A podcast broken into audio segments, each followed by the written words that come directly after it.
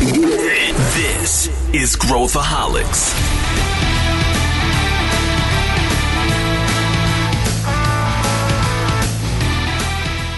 Olá pessoal, aqui é Pedro Van Gertner, sou o CEO da ACE e esse é Growthaholics, o nosso podcast onde a gente fala sobre inovação e empreendedorismo.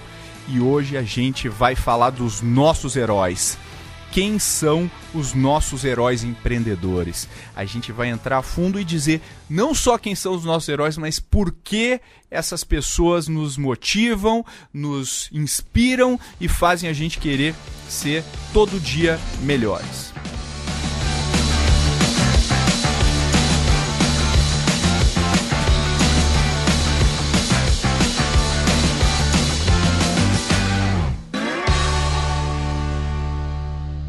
Estamos aqui com os meus dois colegas queridíssimos, Sullivan Santiago Fala Pedro, muito prazer novamente estar com você aqui. e Luiz Gustavo Lima, vulgo LG. É um prazer enorme, inenarrável e uma satisfação exponencial estar aqui, senhores. Estou aqui.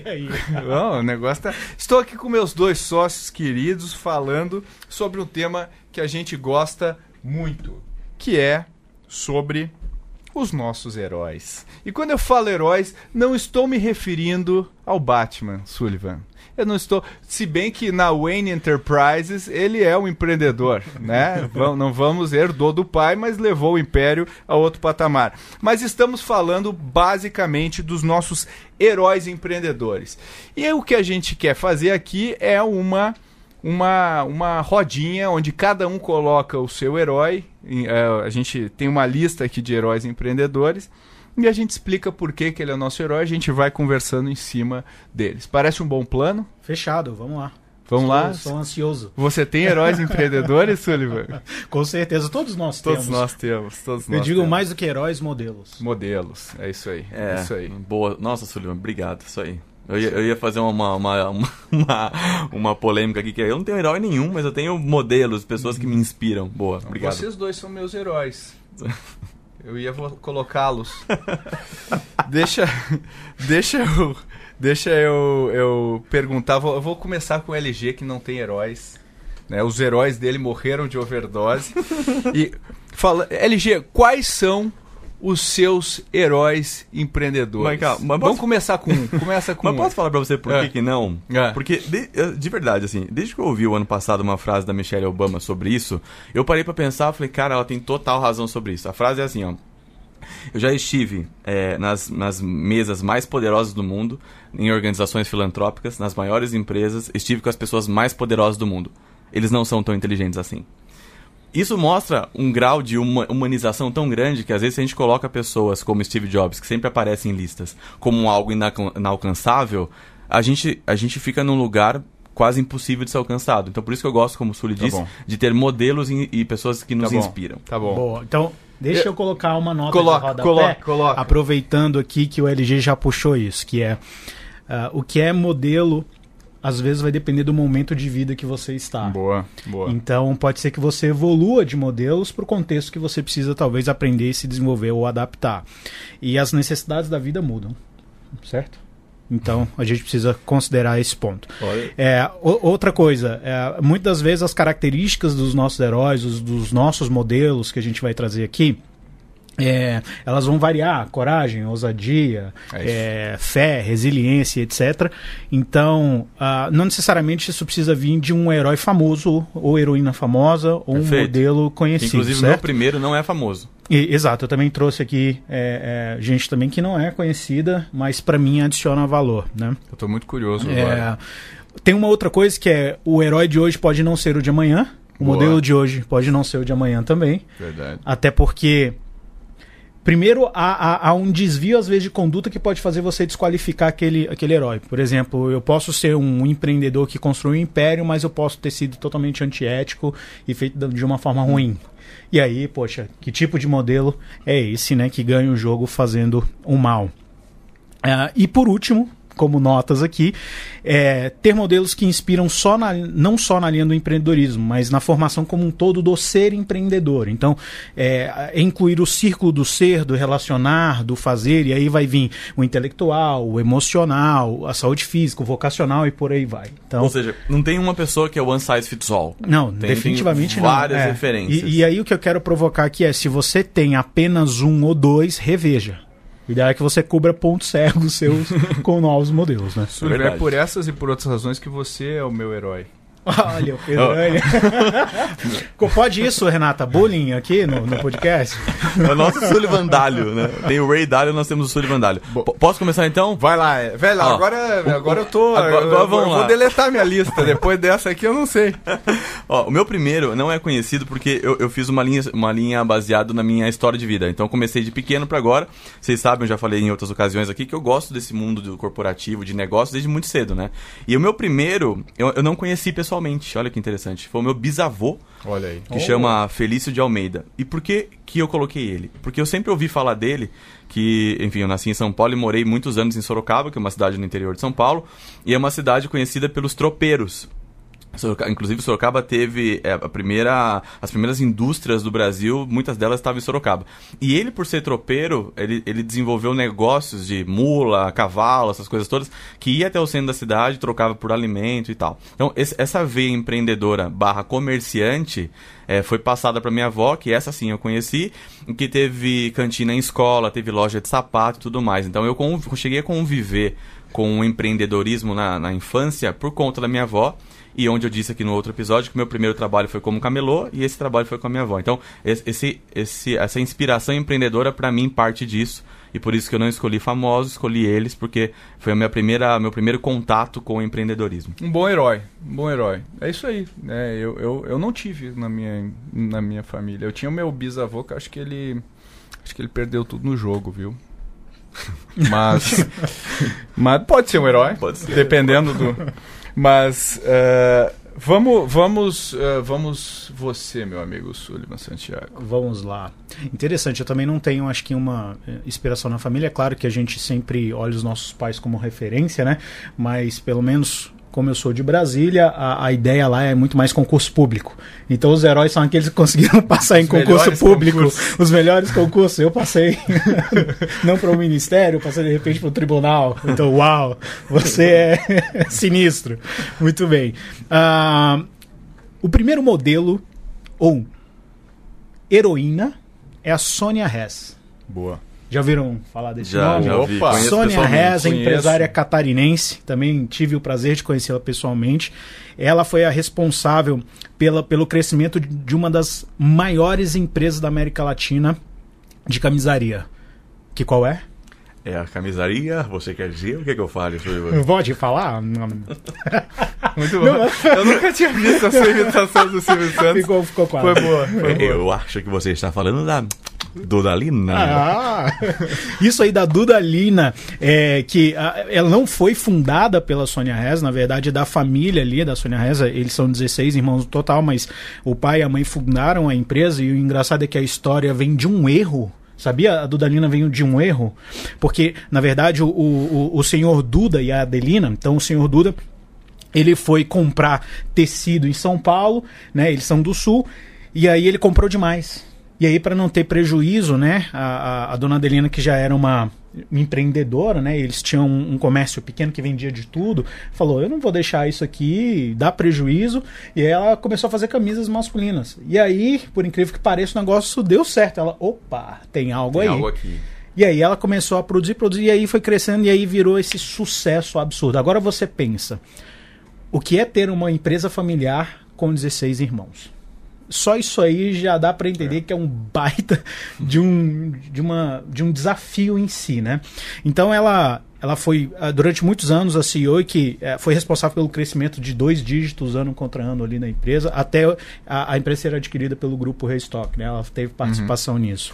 Então, a e aí, no, no auge né, desse crescimento, então a gente coloca assim: primeiro, uma visão super empreendedora. É, ela sempre foi uma das melhores ou a melhor vendedora da, da Dudalina. Olha que interessante. Ela que desde pequenininha já estava lá envolvida nas vendas, ela gostava de conversar com as pessoas, então já tinha meio que ali um, um tato para o negócio, né? Porque afinal de contas, os negócios são pessoas e ela dominava muito bem essa, essa arte, né? Pô, posso contar uma história sobre isso rapidinho? Claro. Eu lembrei agora, é divertido, porque eu tava uma vez trabalhando com um amigo meu, e aí, eh, por gostar do assunto e tal, e aí entrou no assunto do Dalina, que as pessoas estavam comprando muito camisa do Dalina e tal. Aham. Aí eu falei, você sabe de onde que veio a Dudalina? Aí eu lembrava que eu tinha lido a história na exame, alguma coisa do tipo, muitos anos atrás. E eu comecei a contar pra um grupo de pessoas assim, não, porque era duas irmãs, a Duda e a Alina, elas juntaram, virou Dudalina. Eu esqueci da história. Aí esse meu amigo chegou e falou assim, não, cara, para, não tem nada a ver, a história não é essa, a história dos irmãos, do pai e tal. Enfim, a história que o Sullivan contou, é, é, pra mim, eu sempre lembro que é engraçado, porque hoje em dia a Dudalina, ela é uma marca tão, que ganhou tão força, que ela é até, ela tem até réplicas na 25 de março, cara. É. Incrível o que aconteceu com a marca. É, quando começa a copiar, isso é um belo sintoma de sucesso, na verdade. E ela foi considerada pela Forbes como uma das mulheres mais poderosas empreendedoras do Brasil. Então, e, e aí? Beleza, esse é o aspecto mais técnico dela ali, mas tem uma outra questão que, no auge da carreira dela como CEO, não sei se vocês sabem, ela teve câncer. Ela não divulga muito isso. Mas eh, na história que eu tive a oportunidade de ouvir eh, na- numa apresentação que ela fez para nós, ela conta sobre isso.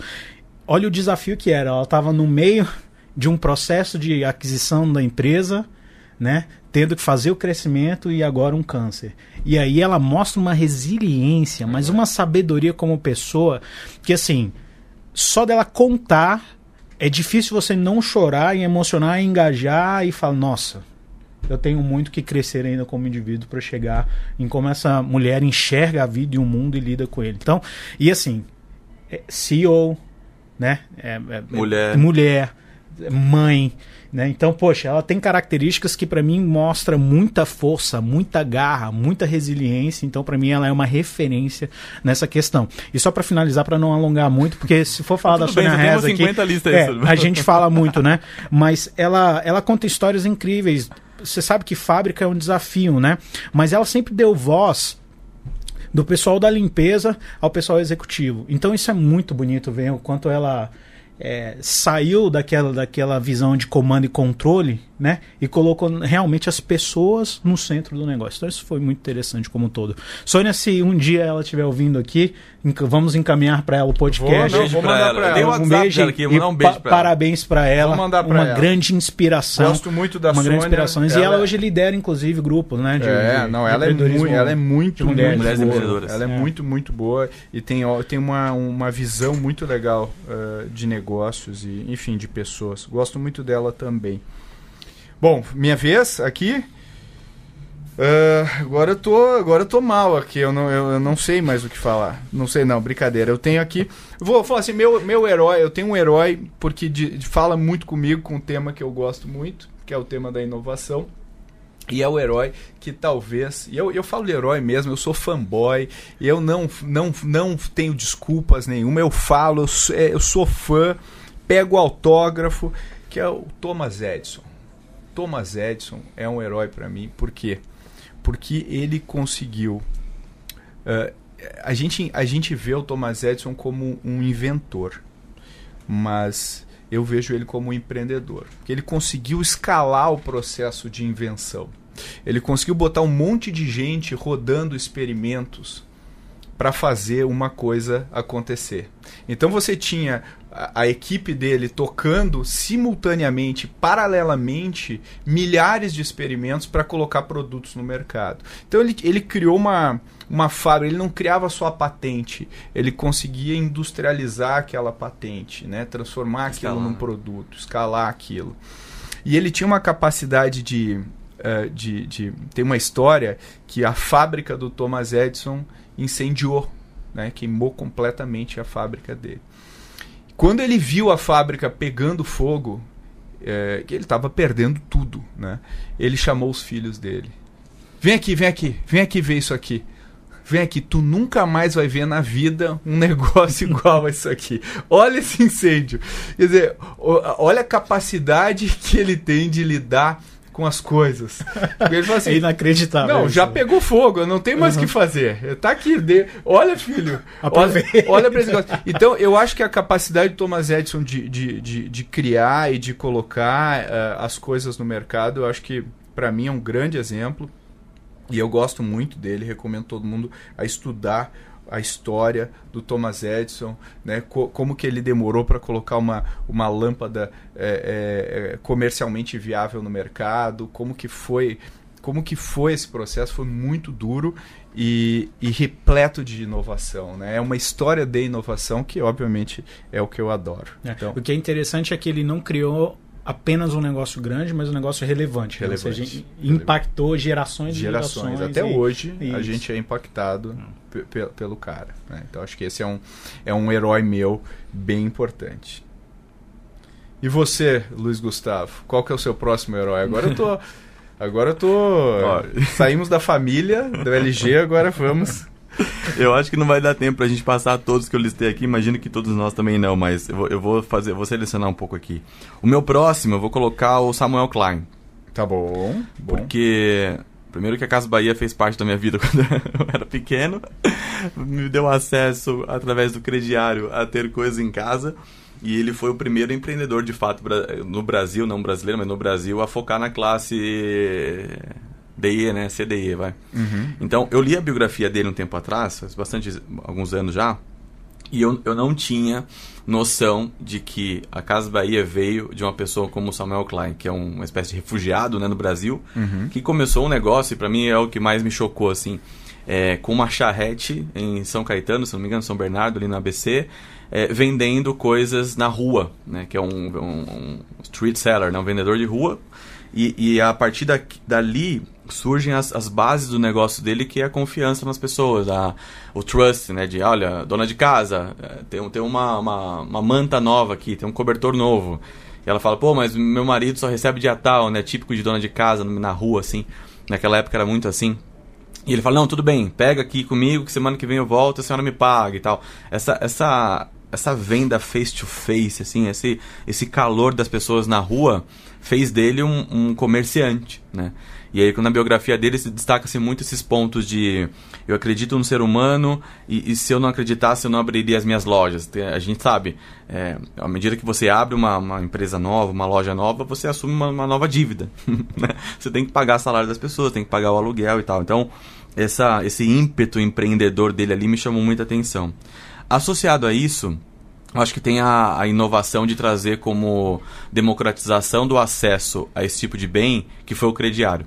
Então ele foi um precursor no Brasil de massificar o acesso a crediário e isso promoveu com que milhares e milhões de pessoas tivessem acesso à televisão em casa, geladeira, micro-ondas e tudo mais. Então a lógica de compro, ele sempre dizia assim, ó, compro por 100 vendo por 200, é, dependendo do aspecto que você colocar, como o Sully disse no início, a gente pode falar, pô, mas é meio sacanagem, né? Compra por 100 vende por 200. Ao mesmo tempo, como empreendedor, ele está dando acesso facilitado e está se tirando benefícios disso, né? Então, é, o Samuel Klein, para mim, ele tem uma, uma inspiração que eu vira e mexe é, associo com o Sam Walton, do Walmart, que também estava na minha lista aqui, como empreendedores que colocaram o consumidor no centro e fizeram acontecer com a perspectiva do que de fato a pessoa quer e precisa e não aquilo que ele mais empurrou para ela. Por isso que eu gosto dele. Tem o, o, o Naval Ravikant, é um, é um camarada que eu gosto de seguir bastante. Gosto Ele é empreendedor, filósofo, é o irmão dele investidor. também, o Kamal, você É. viu? Não, Kamal Ravikant, é bem legal. Boa. E, e aí ele ah, sempre tem colocado bastante pontos interessantes e reflexivos, digamos assim, no Twitter. E ele fala uma coisa interessante. Ele fala: se você constrói algo que a sociedade precisa, a sociedade não tem outra maneira a não ser te compensar por isso. Então é, é isso que você falou, né? O 100 por 200 ele deixa de ter essa conotação ruim É. e passa a ser algo que ele está servindo à sociedade. Gera uma espécie até de dívida psicológica de gratidão, assim, né? aqueles depósitos, depósitos psicológicos, né? tipo, olha, eu tô te ajudando aqui e por conta disso eu vou, eu vou me manter fiel a você porque você esteve comigo quando eu precisei. Uhum. Um pouco disso. É, faz total sentido. E aí, qual que é o seu... Vamos pro próximo? Eu tô achando que, que, que, que vamos ter uma lista grande aqui, hein, Renata? Aumenta aí esse podcast Duas aí uma- duas horas duas horas. Muito bem. É, bom, eu vou colocar esses eh, eh, essas duas pessoas no mesmo pacote, que é o Ray Dalio e o Charlie Munger. Tá bom. Então, Ray Dalio, fundador da Bridgewater, talvez um dos mais conhecidos, escreveu recentemente um livro chamado Princípios ou Principles em inglês, onde ele destila todos os aprendizados que ele teve de vida e muita filosofia estoica ali, visão de mundo que ele teve para trabalho e vida. E o Charlie Munger é talvez o mais desconhecido aqui, mas todo mundo conhece o seu sócio, que é o Warren Buffett. Então, é, ele é, talvez é o responsável por um dos grandes é, sucesso é, que, que ele tem da parceria junto com o Warren Buffett, que é, que é que na, na Berkshire Hathaway lá. Então é, é muito interessante tudo isso. Mas por quê? Eu, tô combinando os dois. Porque os dois, eles criam maneiras de simplificar o mundo complexo em visões de modelos mentais. Um traduziu via princípios, o outro ele tem a famosa teoria, o Charlie Munger tem a famosa teoria da treliça de modelos mentais, que é ah, nada mais é que desenvolver a tua capacidade de resolver problemas eh, ah, de forma muito mais analítica e precisa tirar, sair do micro e ir para o macro e permitir você assistir é, o desenrolar, digamos, das coisas de uma maneira mais objetiva, né? E, e por que, que eu gosto de modelo mental? E quem me acompanha sabe que eu sou muito fã de modelo mental e tudo mais, porque o tempo inteiro, pelo menos eu tento estar otimizando as minhas decisões. E quando a gente está falando de decisões, a gente tem decisões que são rápidas e, e às vezes o rápido não, não é preciso, mas por outro lado a gente tem decisões que precisam de precisão e vão ser mais lentas, quais são os modelos que vão me ajudar a chegar lá, né? Então, só para você ouvinte que às vezes não tem ideia do que é o modelo mental, vou dar três exemplos aqui, mas depois eu sugiro você pegar essa a literatura da- dessas pessoas e dar uma lida, porque vai ser muito rica, uma vez que aborda filosofia, física, matemática, psicologia, sociologia como um todo. Então, alguns modelos mentais interessantes de decisão, né? Você pensar em termos de probabilidade. Então tem gente que é muito binário, ah, isso é isso ou é aquilo, mas quando você começa a colocar probabilidade nas coisas, sua decisão muda. Por exemplo, pular de paraquedas. Vai ter gente que vai ter medo, vai ter gente que com medo ainda assim vai pular. Porque ele sabe que a probabilidade, talvez, de dar algo errado é pequena, dado que você tem, por exemplo, um instrutor junto com você ou um paraquedas que ele é sobressalente ali.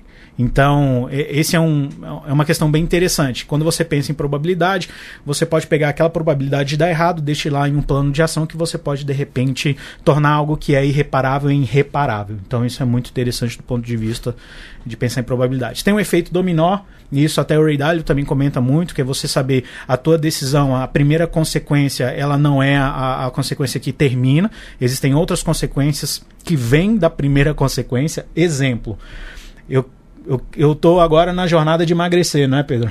Verdade. então, ah, Hoje tem meio Sullivan aqui. é, estamos na jornada. Se a gente pensar a primeira consequência de ir para academia, poxa, é, é chato, vai doer. Às vezes eu vou investir um tempo que eu poderia estar lendo, sabe?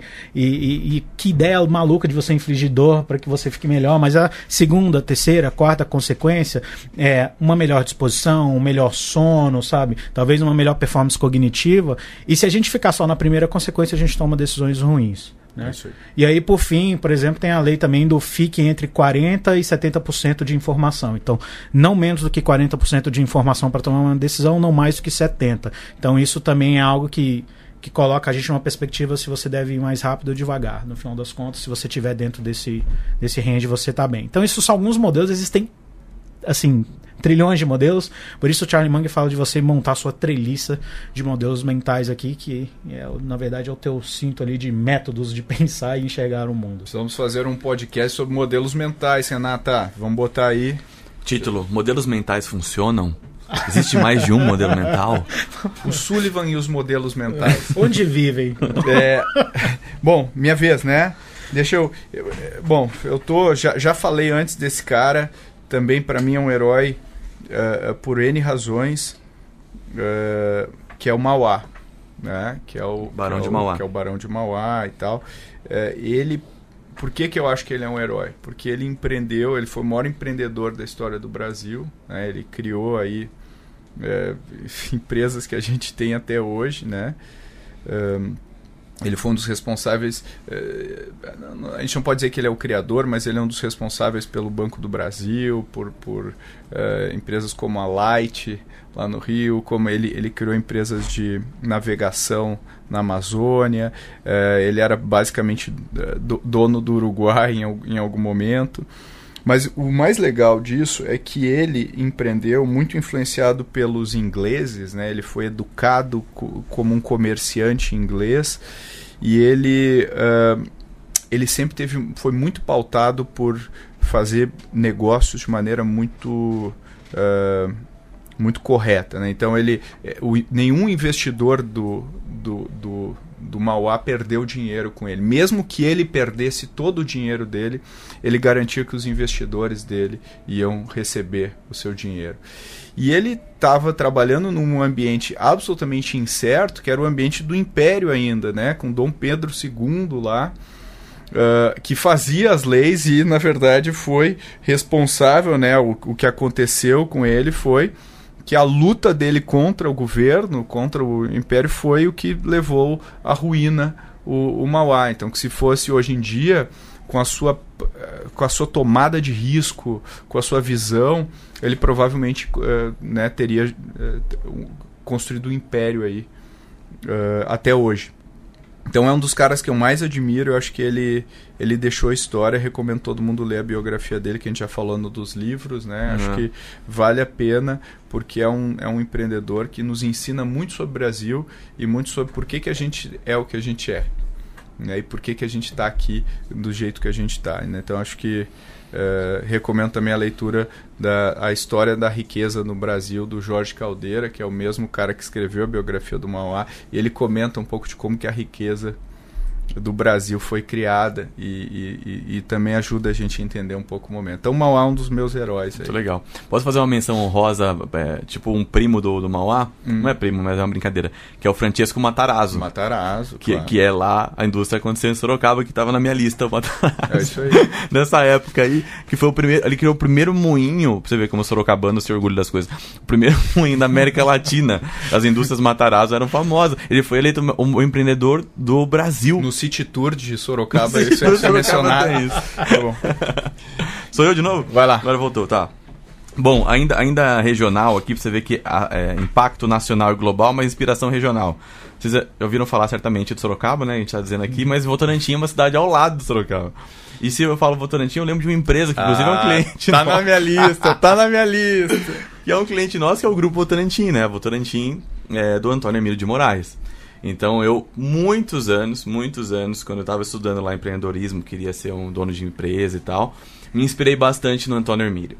Por quê? Porque além da Votorantim, ele criou lá na região a CBA, né? Companhia Brasileira de Alumínio, que, by the way, é perto da região onde o Mike tinha lá a, a fábrica da Blontex. A cidade, né? Ele, A- a cidade. A cidade Montou a cidade. Que, ele que montou, né? Exato. Então, pra mim, sempre foi muito marcante, assim, as pessoas que moravam lá, as pessoas que trabalhavam, muita gente da cidade trabalhava lá e tal. Então, teve um momento, eu lembro como se fosse hoje, assim, que estudando sobre indústria e tal, né, ele era um dos homens, eu não, eu não lembro exatamente se ele era o mais rico, mas ele era um dos mais ricos do Brasil, então tava muito em evidência, né, na mídia e tudo mais. Mas é um industrial, assim como o... o, o da, da Gerdau, como que é o nome Jorge. dele mesmo? O, o Jorge Gerdau, Johann Peter, né? Enfim, ele é um industrial. Então, sempre me chamou a atenção o fato dele ser aparentemente é, é, slow motion, assim, no sentido de que menos mídia e mais trabalho, né? Ele é um valor, um valor muito grande ao trabalho, de fato, a você ir, a ir ao, ao trabalho pela manhã, sair à tarde, com simplicidade. Ele era muito avesso aos gurus, então o negócio dele era, meu, tem esse negócio de gestão aí, pra mim, é o que é. Então entra um, tem que vender por dois, executa, compra barato para vender um pouco mais caro. Então, esse olhar de, de enxuto, né, da indústria, é, como empreendedor me inspirou muito. E aí uma curiosidade, trazendo uma curiosidade a lá Sullivan Dalio aqui, ele escreveu peças de teatro. Olha, que Olha. interessante. Três peças de teatro que depois viraram livros. E parecido com o Silvio Santos, numa época, ele também se candidatou à política. Eu não sabia disso. É. Estava estudando sobre ele pra- aqui pro podcast, aí eu me deparei com essa notícia. Eu não sabia, mesmo, mesmo tendo acompanhado bastante tempo de perto lá, não sabia que ele tinha se candidatado à política e não, não ganhou. Na época não tinha segundo turno. Mas o fato curioso que para mim é um industrial simples, um dos homens mais ricos do Brasil e do mundo, fa- fazia parte do ranking da Forbes, era bastante é, pragmático e simples na, na, no estilo de vida, né, no lifestyle. E também tinha esse interesse múltiplo de, por exemplo, pelas artes, que é algo que eu gosto bastante também. É, eu acho que o império dele perdura, tá aí, né? Uma empresa que vai bem, uma empresa que sólida, uh, que cresceu, que ramificou. E ele era um cara super simples mesmo, como espartano. Então ele tinha o mesmo carro, né? ele usava caneta Bic. Sempre a mesma, exato, é, exato. Então ele tinha, ele tinha uma coisa em dar, ah, vou dar, o cara tinha caneta Bic lá, na, ele dava a carga, acabou a carga, toma outra carga, o cara trocava a carga. Muito legal, né? Isso me lembra muito o livro do Ben Horowitz lá, do De. What You Do Is Exatamente, Are, né? exatamente. E, e, acho que lembra muito e conecta muito com o Dr. Jorge Gerdau. Eu, eu, eu ainda chamo ele de Dr. Jorge é. Gerdau. Tá na minha lista também. Porque ele é muito forte lá na, na, no meu imaginário do sul do país. Assim, a gente cresceu com o, com, com, com ele e, a, e, ele foi muito importante na minha formação, Dr. Jorge. Hoje a Gerdau é um império, uma das maiores empresas do mundo, né, do setor.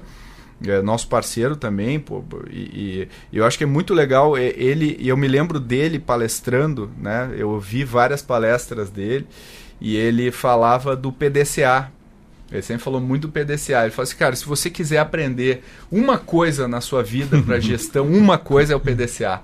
Só, só, aprende isso na sua vida pessoal. O Arthur acabou de mandar um alô. É. o Arthur chorou.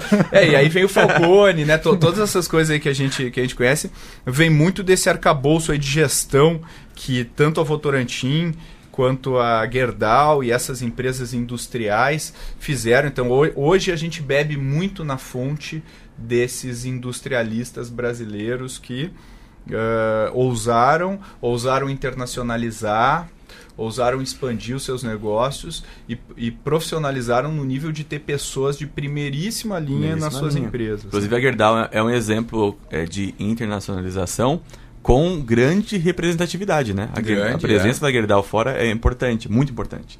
Então estava na minha lista também o senhor, o doutor é, Jorge Gerdau de Johan Peter. Legal. Muito bem. Muito bem. E você, Sully? Muito, agora eu vou do, do conhecido ao desconhecido. Vai lá, é esse que eu quero. Bom, só para contextualizar sobre essa pessoa que eu vou falar. Então ela veio da Basecamp. Né? A Basecamp, fundador, o Jason Fried lá, ele é uma pessoa bastante controversa. Há quem gosta, há quem não gosta. É igual Brasília. Ou você gosta ou você não gosta. Então, o, o. Por quê? Porque ele tem um pensamento bastante é, anti-manada. Então ele gosta de fazer o contraponto das coisas. Ele tem um próprio método que é anti, por exemplo, agile. Né? Ele tem uma coisa meio diferente e tudo mais. Bom, o que eu gosto, eu, eu até sigo o Basecamp bastante e o Jason, que eu gosto assim, a, a, forma de ver as coisas do mundo, não, não concordo com tudo, mas eu gosto só do exercício de pensar em outras alternativas, isso é muito interessante. É, mas eu quero falar da Clary Lou. Legal. Ela é a ela era uma gerente do Basecamp que ela entendeu quais eram as dificuldades de gerenciar ali as pessoas e como é que você mantém um bom contato e cuidado e carinho em larga escala em uma empresa. E aí eles criaram um software dentro da Basecamp que depois virou uma spin-off que se chama Know Your Team. E ela tem posts incríveis no blog. Ela escreve para Harvard Business Review, Fast Company, Business Insider, Fortune, Forbes e, e por aí vai. E eu, eu acho muito interessante a forma como ela vê um indivíduo. Então eu tendo a seguir bastante aí ela uh, e os seus conselhos funcionam sempre. É uma baita pessoa para a gente seguir e se inspirar. Vai ter nas notas aí do programa os, o, o link para ela e para os artigos, para você também se inspirar. E, bom, minha vez, né? Agora eu tô aqui com a minha lista, tá, tá, ficando, tá apertando aqui a minha lista, agora eu vou começar a falar dos caras que todo mundo conhece. Então vamos lá, eu acho que o, o eu, eu, eu vou falar o porquê, tá? Eu acho que eu queria falar de, de dois caras juntos agora. Eu queria falar do, do Elon Musk. Boa. E por que, que eu admiro o Elon Musk? Porque o Elon Musk ele fez a gente sonhar de novo. Fez a gente sonhar que era possível entrar no foguete e ir para Marte, que é possível criar um carro novo. E, e, e ele fez isso sendo um industrialista. Ele não fez isso desenvolvendo software.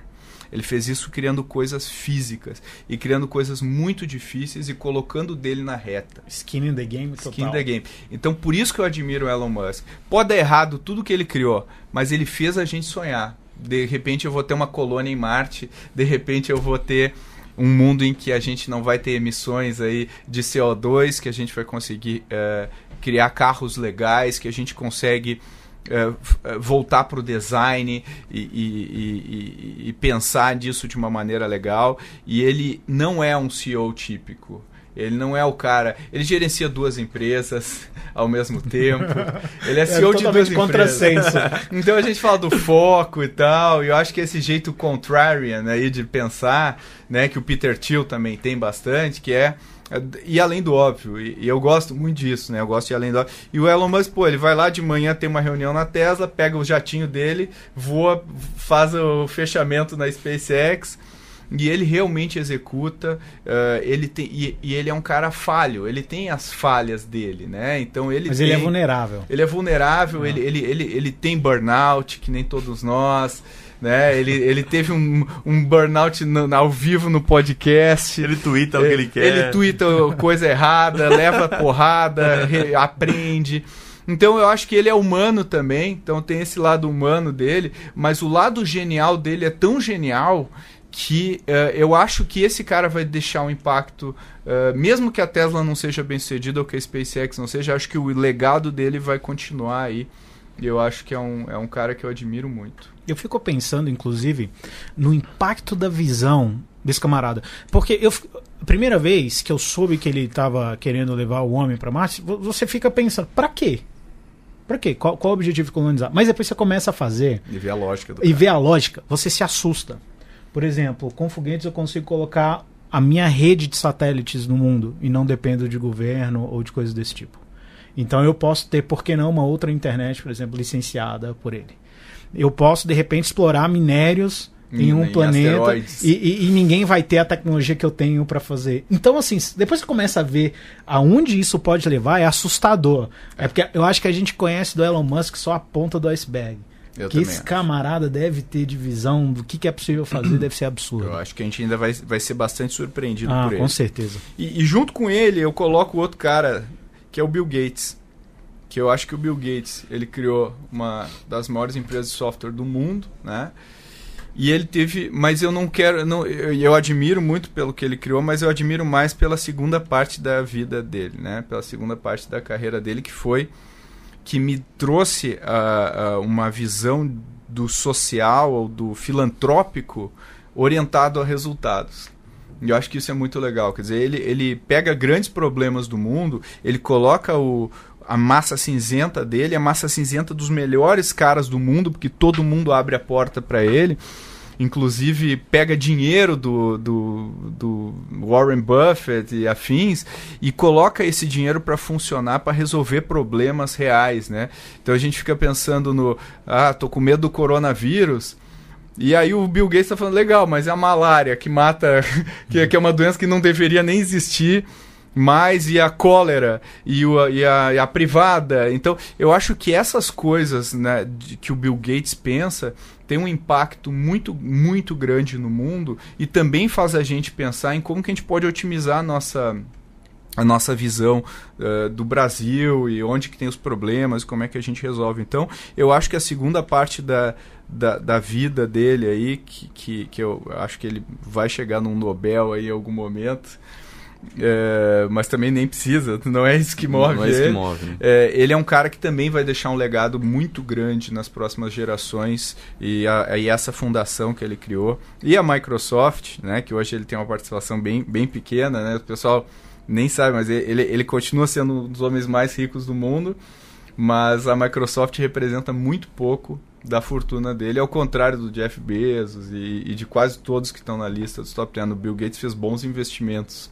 além de, de, de criar uma, uma grande empresa. Enfim, esse- ele é o, é o outro cara que eu citaria aí. Tá na minha lista também, tava na minha lista. Eu, Sou eu vou falar eu? isso eu? também, tá na minha lista. É, tá sendo é. recorrente. É, acho que é, é engraçado porque é, cada um de nós fez as suas próprias listas individualmente, né? Mas tem coisas que, por exemplo, eu, eu, eu tinha optado por não falar do Elon Musk, por exemplo. É uma pessoa que mega inspira, mas É eu tão pensei... óbvio, né? É, é, É. é, pra gente faz parte, assim, tipo, meu, certamente Elon Musk tem que estar nessa história. Tipo, se o Steve Jobs também, óbvio, mas é, como o Pedro disse, assim, pra mim o Elon Musk hoje é como se fosse mais um Steve Jobs é, vivo que a gente pode ver, né? Presenciar e twittar, ele responder um tweet seu, sabe assim? Então, enfim. É verdade. Bom, agora sou eu de novo, né?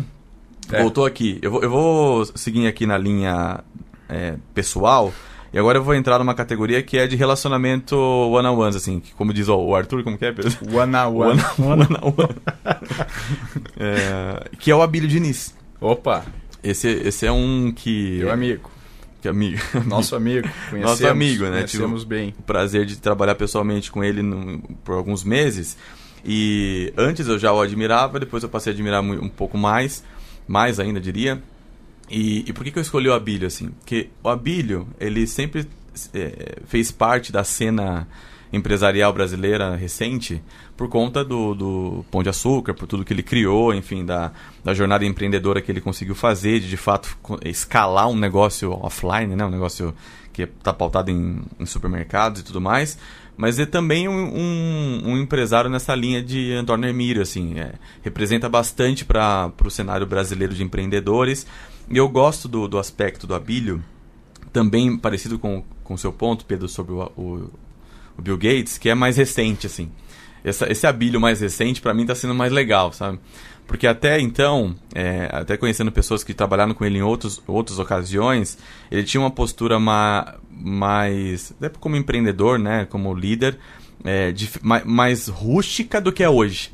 Então esse Abílio que ao longo da vida sempre praticou esporte como, como propósito de vida mesmo, como, como hábito, hoje em dia cria um plenai, né, que é olhar a vida de uma maneira mais plena, é, associado com um Abílio mais humano, que, que quando você busca lá no, na bibliografia oficial dele, o site abiliodiniz.com.br, tá escrito lá. Se você buscar hoje, tá escrito lá. Ó, a Geise, que é a esposa do Abílio atual, né, que enfim, ele casou de novo, ela teve um papel fundamental em ajudar a humanizar o Abílio. Então é um, é um Abílio mais recente mesmo, que eu percebi isso trabalhando com ele no projeto que a gente fez, de um Abílio mais humano, um Abílio com a experiência de uma vida de muito sucesso, de altos e baixos, teve momentos fortes de baixo, mas que conseguiu se reerguer com, com bastante é, sucesso e hoje ele prega essa, essa vida equilibrada. Essa vida que celebra o nascimento de um novo filho, que você pratica esporte para estar melhor. Assim como a gente, ele também dá aula, né? Ele tem um curso lá na FGV que é Liderança 360. Então eu gostei muito. Tive o, se, eu, se eu tiver que escolher uma das coisas é, muito felizes que o trabalho me deu até hoje, certamente foi ter convivido com um empresário como ele, que até então eu só conhecia por ouvir falar, por ler, e conhecer pessoalmente essa versão mais humana me inspirou bastante a buscar um equilíbrio de vida com o Plenai, por exemplo. Boa, eu gosto muito. Agora vamos, vamos fazer uma rodada metralhadora aqui para matar nossas listas, porque a gente já está chegando no final do nosso do nosso do nosso podcast de hoje e tem muita coisa legal aqui para a gente abordar.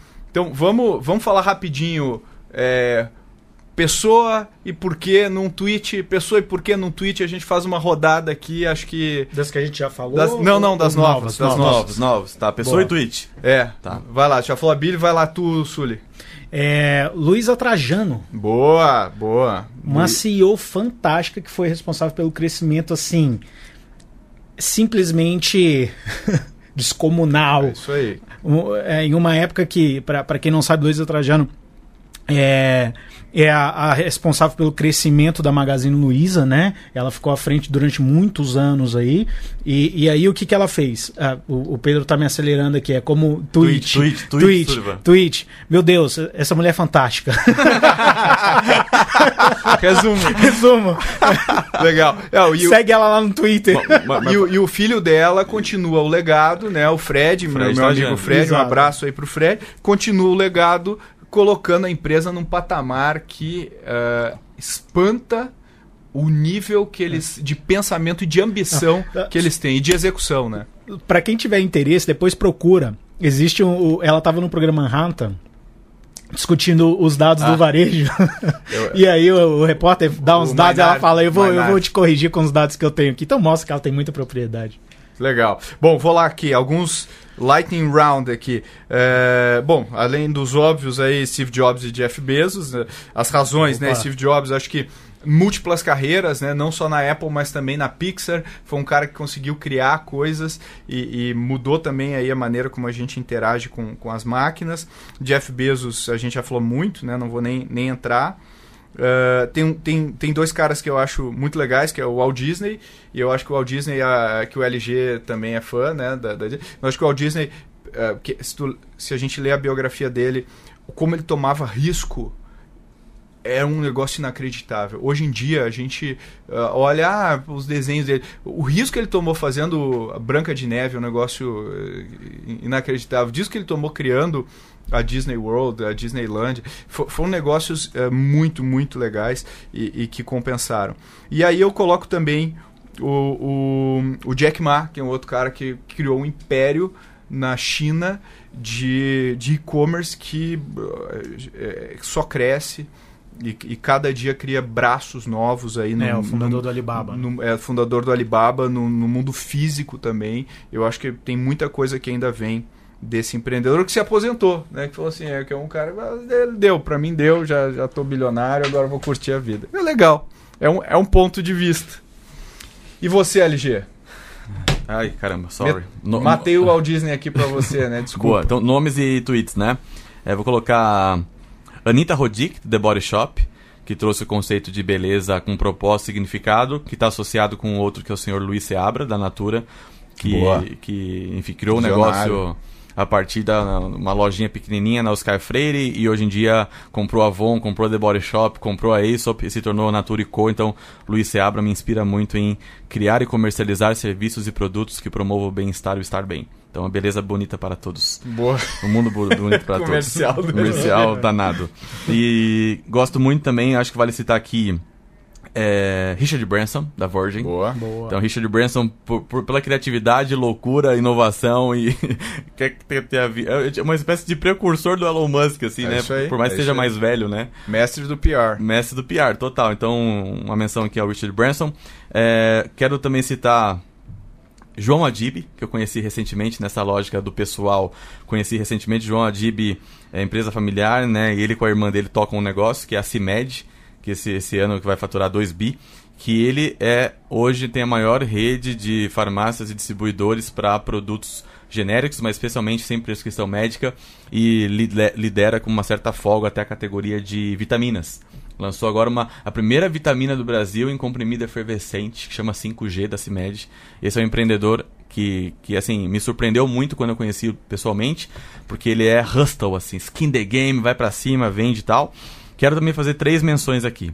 Tiago Oliveira, da IS Logística. Opa, nosso sócio, nosso, sócio. Sócio da Ace. Começou como office boy, construiu uma empresa e vendeu essa empresa. E é um baita cara, baita grande coração. Cara, grande cara. Estevan Sartorelli, que trabalhou comigo e hoje ele é o CEO e fundador da Dengo Chocolates criou uma categoria é, ex-natura, né? Ex-natura, premium de chocolate que bate com de altíssimo nível global o chocolate da Dengo e senhor Pedro Weingartner, oh! Boa!